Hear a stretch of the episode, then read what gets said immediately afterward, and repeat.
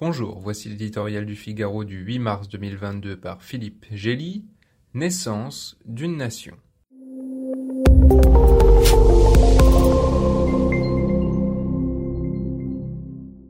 Slava Ukraini, gloire à l'Ukraine. Sous les claquements de la mitraille, le vacarme des explosions ou le roulement assourdissant des chars, ce cri résonne à travers l'Ukraine. Profession de foi des soldats au front et cri de ralliement des civils face à l'envahisseur russe. Il ponctue les nombreuses scènes de bravoure dont le monde est devenu ces dernières semaines le témoin impuissant. Tel Babouchka, grand-mère, qui tend des graines de tournesol à un soldat russe en lui disant qu'ainsi des fleurs pousseront sur sa tombe.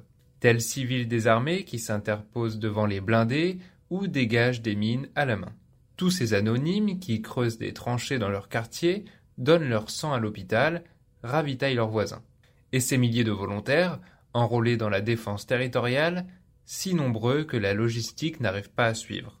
Quelle surprise pour Vladimir Poutine. Le maître du Kremlin s'était convaincu que ce pays n'existait pas, que sa population, sous la botte d'un régime nazi, accueillerait en libératrice l'armada de la mère patrie russe.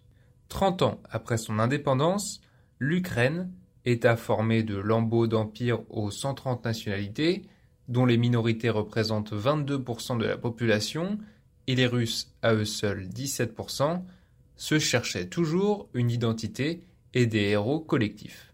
Voilà que le tsar russe, dont la brutalité produit avec constance des effets opposés à ceux qu'il souhaite, lui en fournit des dizaines chaque jour.